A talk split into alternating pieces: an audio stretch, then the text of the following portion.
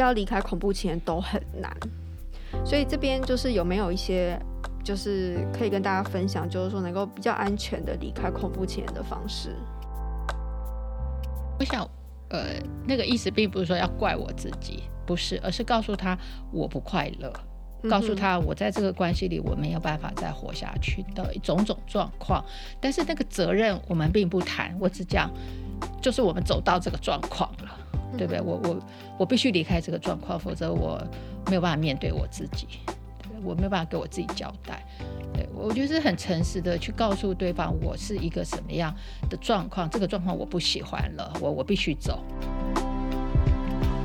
先生把小孩拉在他的头盟里面，他去操控小孩，要让呃离婚这件事情，或者是破坏家庭的这个责任到这个妈妈头上，这样子，然后他去回避掉，说是他就一直在用贬低的方式去骂孩子或骂妈妈这样子，他回避掉他毁坏这个关系的责任了，这样。欢迎来到解惑谈心室，来听听我们谈心事。我是 Chrissy，呃，我是王老师。我们邀请大家一起来关注许多我们身边的问题，让我们都可以找到好的方法，来与自己跟他人建立幸福的关系，然后一起来增进自己的心理健康。如果您喜欢我们的内容，请关注我们，给我们五颗星评价，并帮我们把链接分享出去。您的分享转发可以帮助我们把这些讯息推广到社会的各个角落，提升国人心理健康的意识哦。今天呢，要来跟我们一起谈谈心事的来宾是梦婷。Hello，大家好，我是梦婷。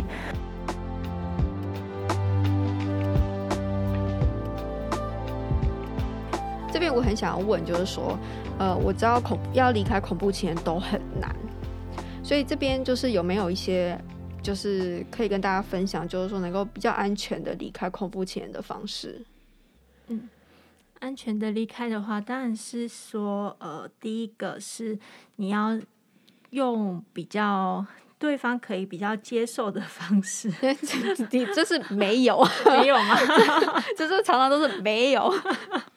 好，你当然第一个你自己要下定决心啦，就是你自己要想清楚说，哦，我我确定我要离开他了，这样子。就是你你，当然我们有蛮多时候都会在那种，我们今天回答几个问题，他都还在比较犹疑的状况嘛，或者他其实不太确定他该怎么去思考或者是面对这个问题，这样子。那你你自己要下定决心，下定决心这个很重要，因为你下定决心了，你就会知道说，当你跟这个人。这个关系开始比较拉开了，你的理性会比较回来，你就会比跟这个关系比较远一点，就可以知道说，哦，很多问题其实不是你自己的问题，是对方的问题。对，要下下定决心之前，要先把对方看透。嗯，是对，就是看透他，但是都是他的伎俩。对对，不是真真心的这样，你用真心对待他，嗯，可他好像不是这样。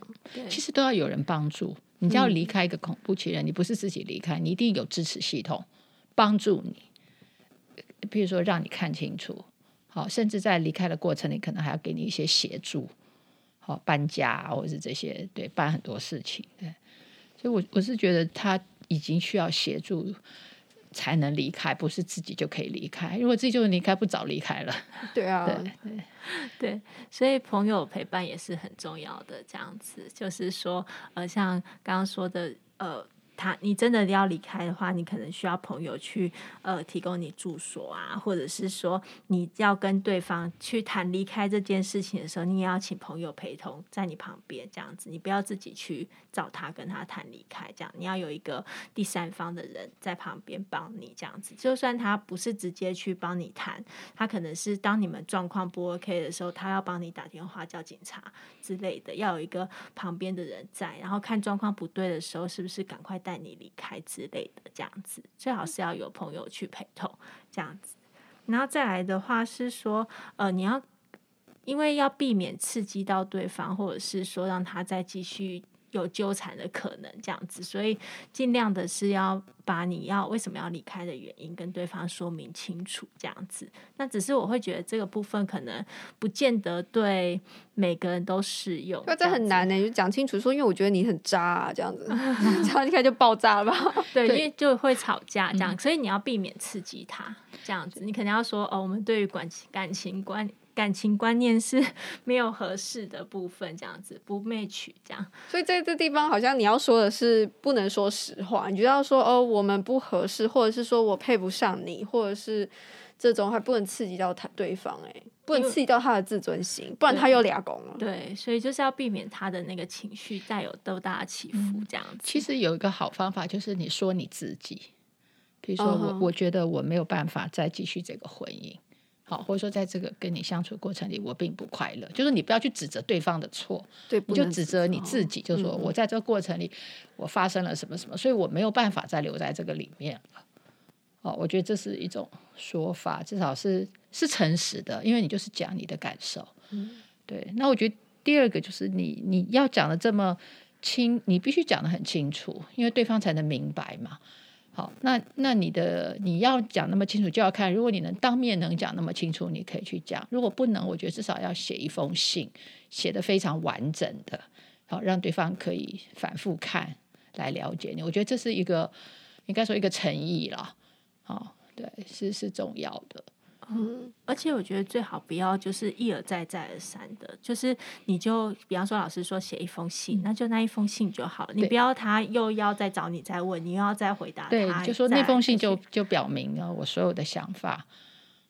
然后就到此结束，这样子。然后对方如果之后再有来找你什么的，你也都不要再回应了，因为其实你要说的都已经说完了，都在那里面了，或者是在那一次的谈话里面你都已经把你的意思表示清楚了。那之后你们就不要再接触了，这样子就减少他再继续来纠缠你的可能。对，就是那个决心很重要，就是你有了决心，然后你的行动就是讲清楚的那个行动之后，你这边应该就是关门了。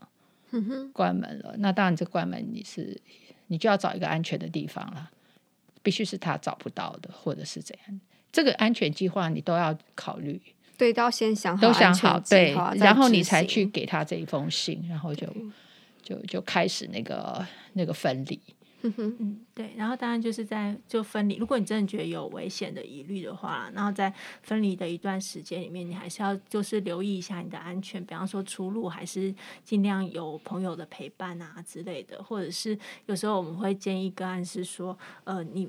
如果对方知道你住哪里什么的，你尽量不要就是固定。我每天可能九点出门上班啊，然后六点我就回到家。做个太规律的人，对对对，你就可能 好预测的人，要换一下时间这样子。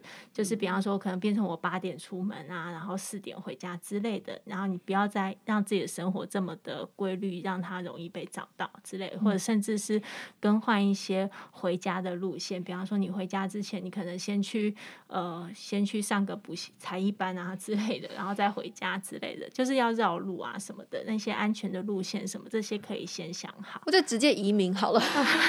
对，就是你要看，根据你的判断，你可能要做一些牺牲，就是要做一些保护自己的。对，譬如说你甚至可能要搬家，对不对？对对对，甚至你要换工作，或者你要换城市，都都有可能。就是这都是取决于你的决心啊，跟你的安全。对，对，所以我觉得这是个别的，但是我想这个。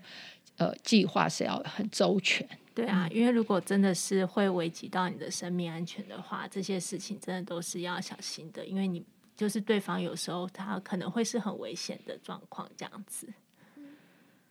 就是我有看过有一个说法是说，就是你要让对方，就是让那个恐怖情人对你失望。就是我看到那个例子，就是说你要打扮得很邋遢，然后很，就是让他对你觉得哦，这这这就是。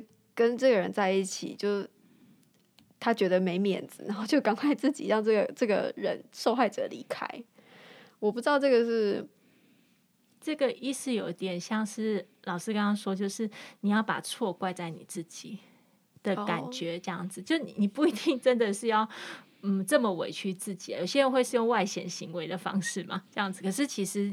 内在还是像老师刚刚说的，就是呃，是那个错是在我这边，我配不上你，然后所以就是我避免去刺激你，再有更多的的对我不放手的状态这样子，所以我把这个错或者是不好在我自己身上，然后让你可以离开这样子。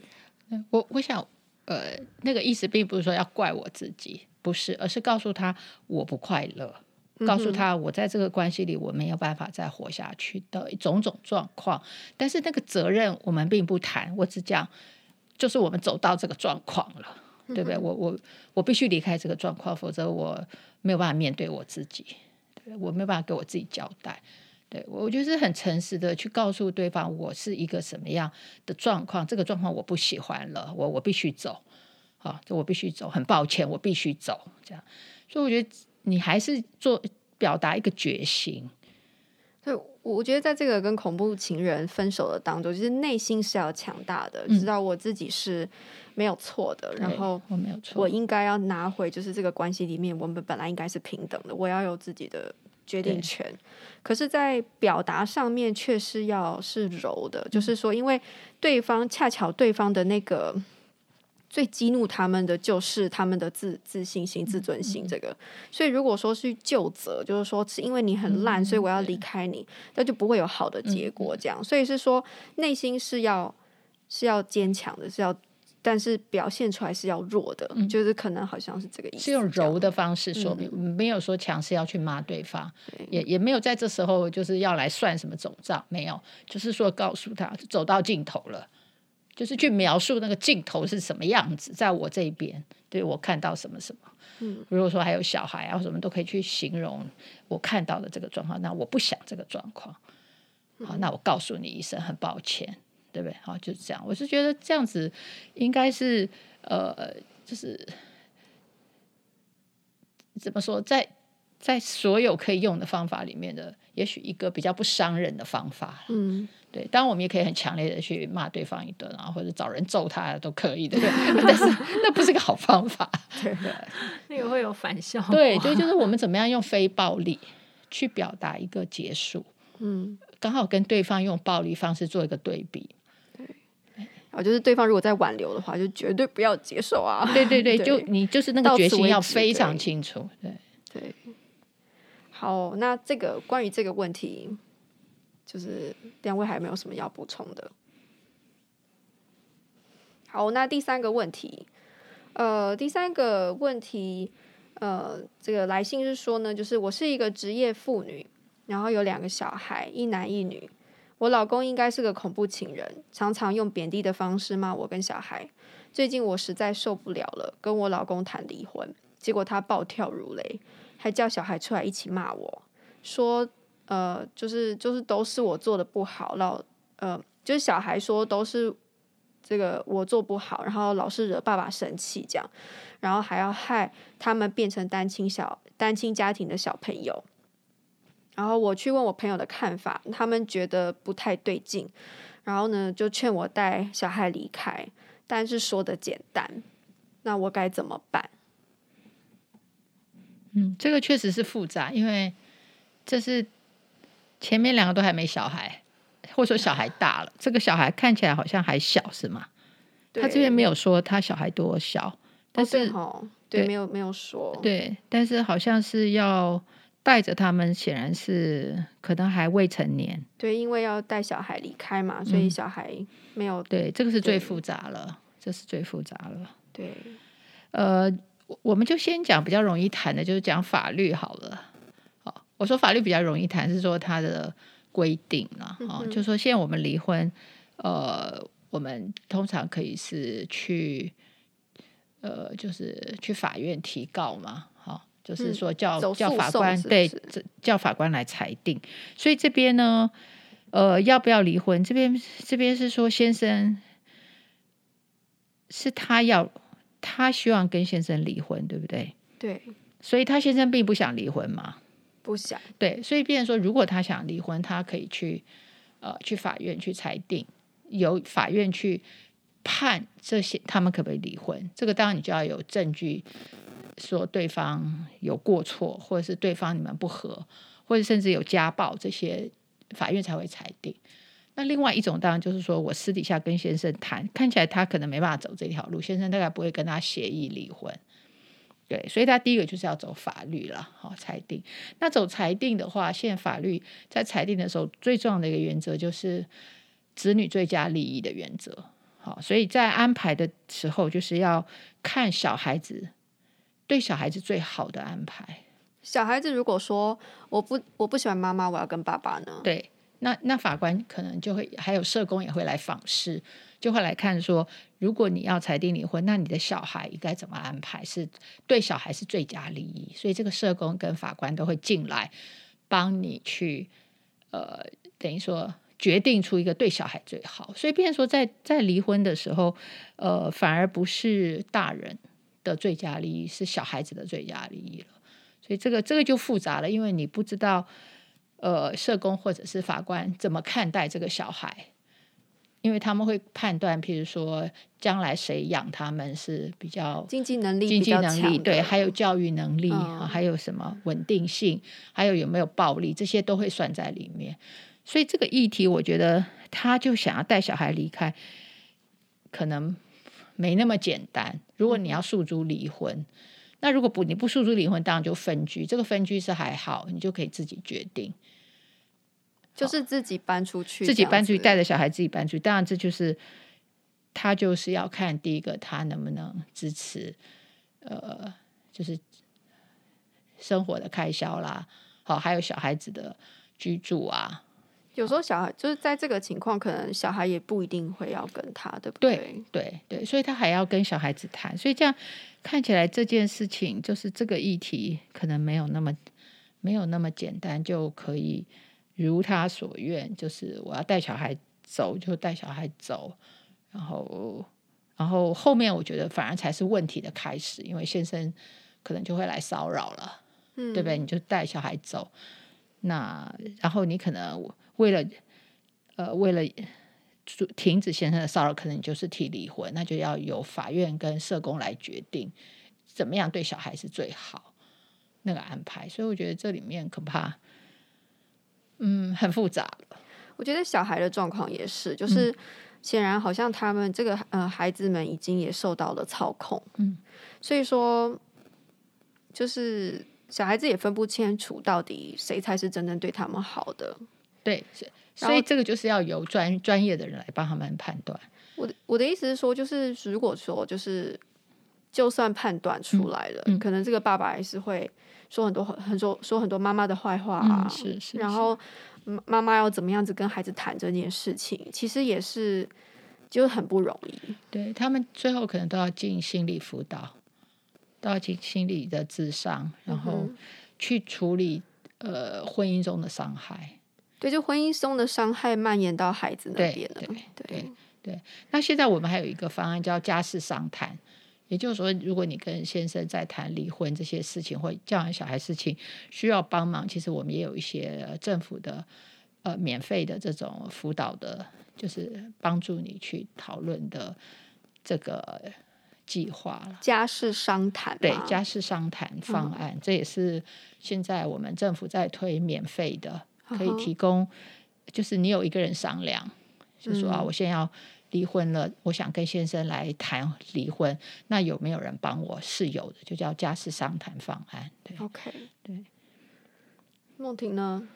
嗯，我那时候看到这个问题的时候啊，我是觉得说，嗯、呃，我我觉得他感觉起来，我们刚刚说要离开恐怖情的第一步，我们当然要先下定决心嘛。对，然后我觉得这里面这个妈妈她。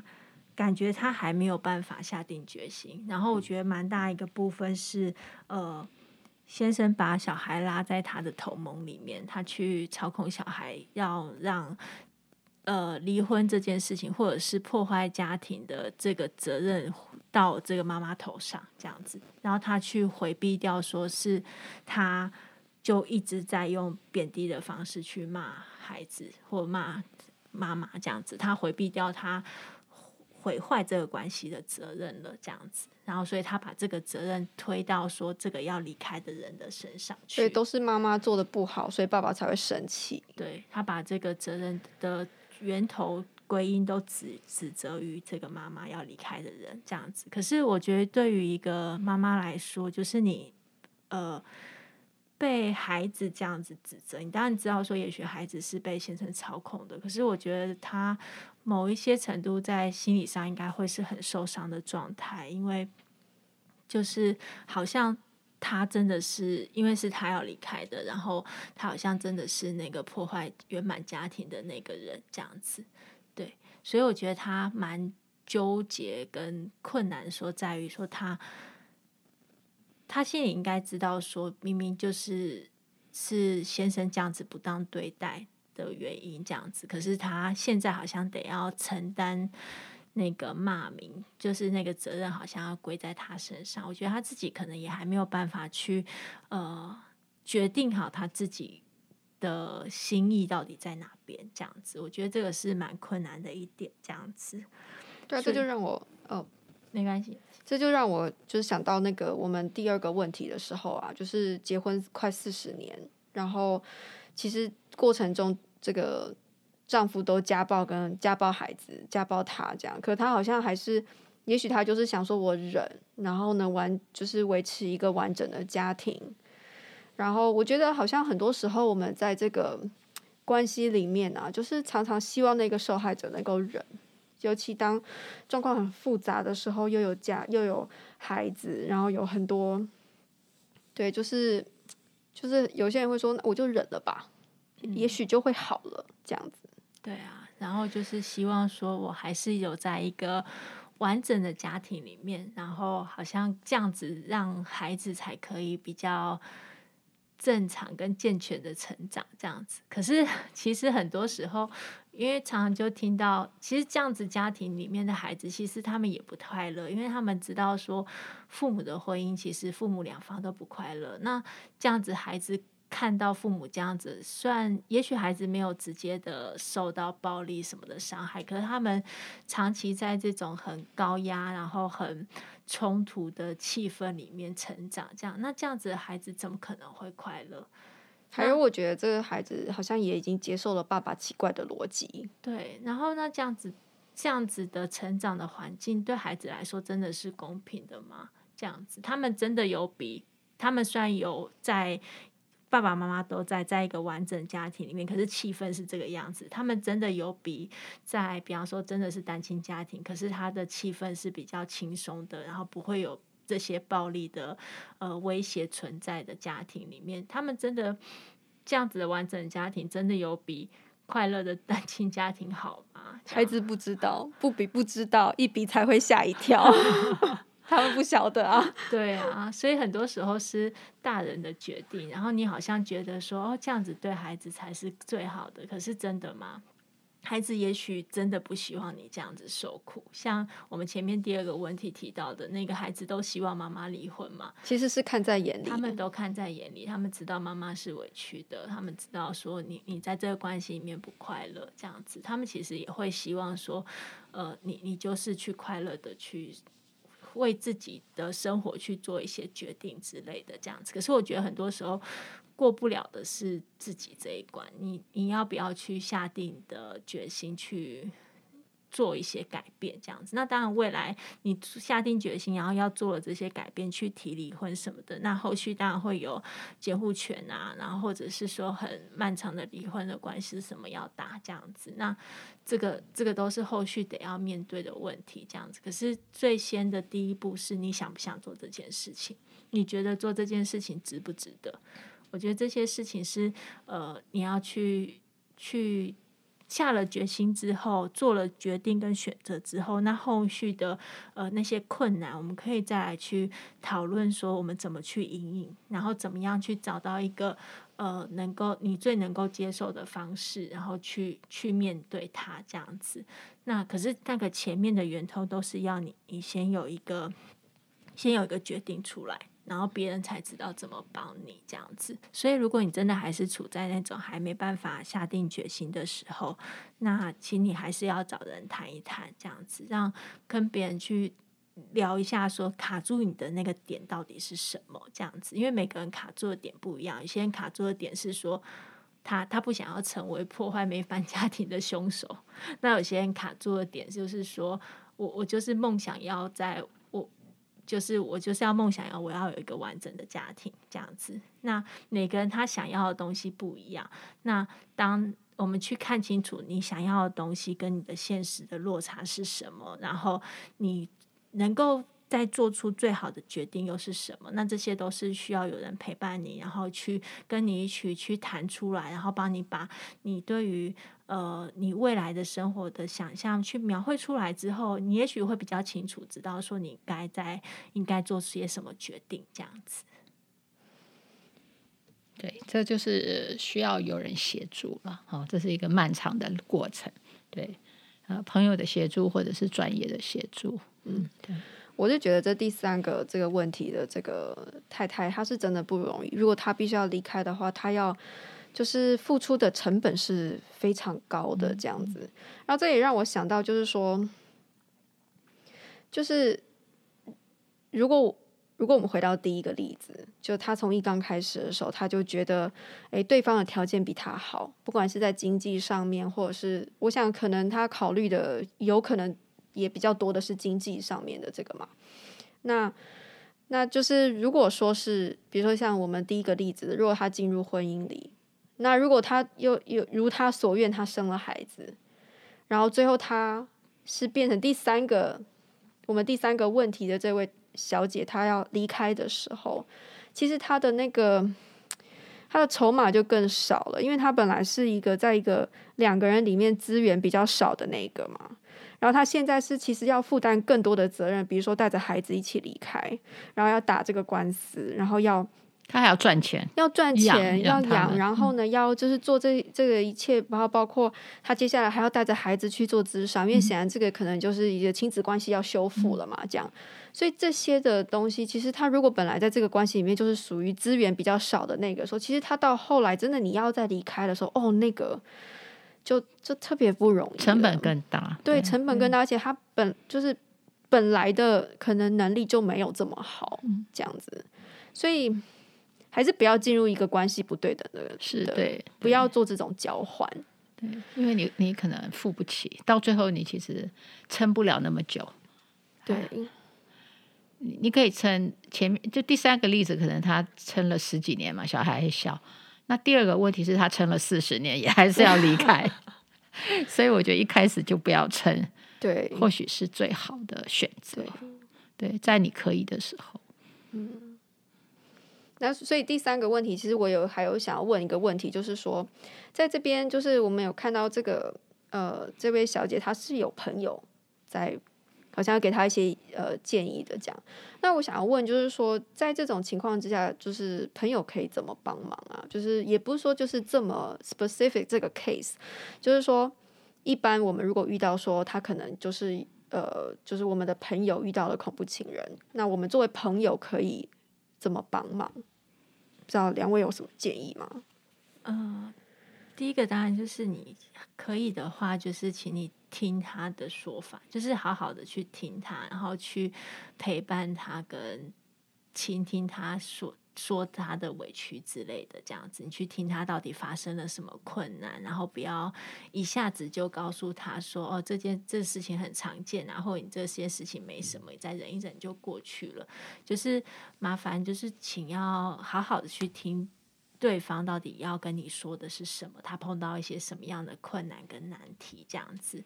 然后，如果你知道一些资源可以帮忙他的话，你可以带他去找。比方说，我们之前提过的像打一一三的部分啊，你甚至可以帮他打这样子。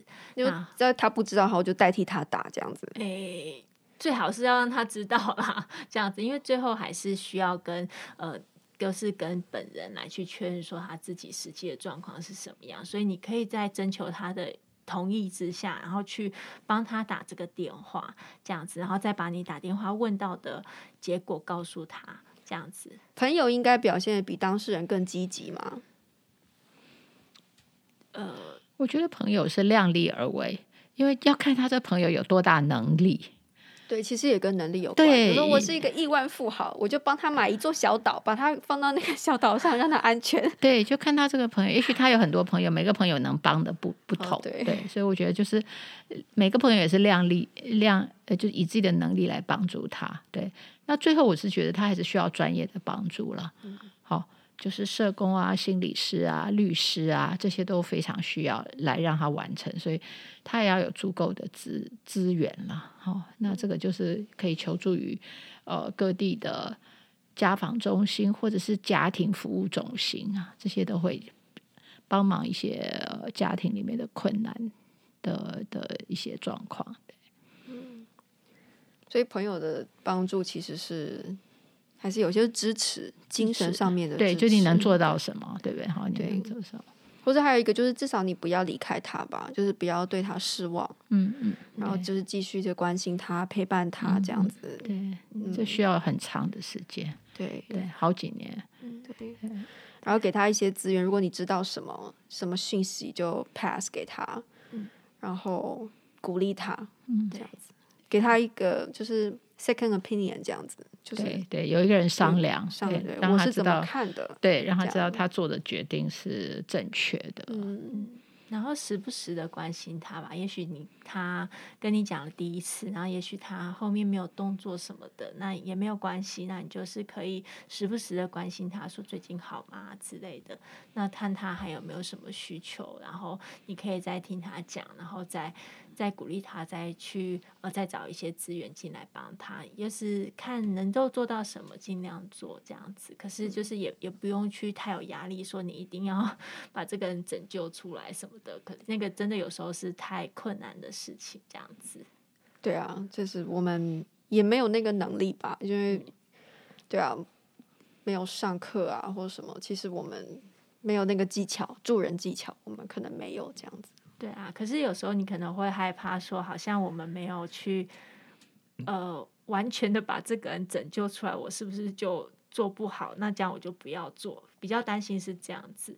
对，可是当我们不是说要完全的去解救这个人，我们只是要在他 需要的时候给他一个善意的帮忙就好了，这样子。所以就是看你自己。呃，比方说你知道资源，就给他，那你可以有一些时间去陪伴他，听他说话，你就是去去陪伴他，听他说话，这样就可以了。这样子就所以就是看自己的状态能够做到什么程度，这样子。嗯，好，那针对今天我们这个呃 Q n Q n a，然后不知道两位有没有什么要补充的，或者提醒提醒我们听众的地方。我我是觉得会很希望大家能够多提问题给我们，嗯，嗯，因为我觉得如果有很比较具体的案例，我们就可以呃讨论的更细致，或许对听众朋友就会有更多实质的帮忙。如果我们的回答还不够的话，也可以再来信，再、嗯、再写给我们。对对，欢迎来信，就是我们的信电子邮件信箱在我们的资讯栏上面都有这样子啊。好，那就是，也许我们今天的时间也差不多了，嗯，那就是针对恐怖情人的部分呢，呃，我觉得他其实就是好像蛮能够引起听众的共鸣的。其实我觉得在这个时代，好像我们越来越需要这类的讯息，这样子。然后，所以呢，如果各位也觉得这个内容不错的话，就请帮我们多多分享，这样子。那我们就下次再见喽。好，下次见。下次见，拜拜，拜拜，拜拜。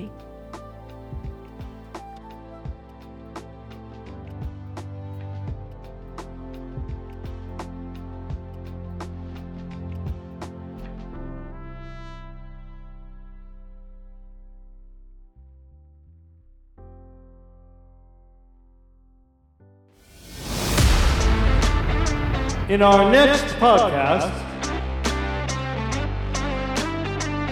有一点不太好相处，然后甚至就是我我不晓得了。很多在婚姻里面，你都会觉得好像有多了一个大儿子，还是别人家的大儿子，甚至就是有时候要分工合作的时候，好像是一个跟神猪一样的猪队友，跟神等级的猪队友吗？是啊。哦，哦，你真的说出了我们女性的心声。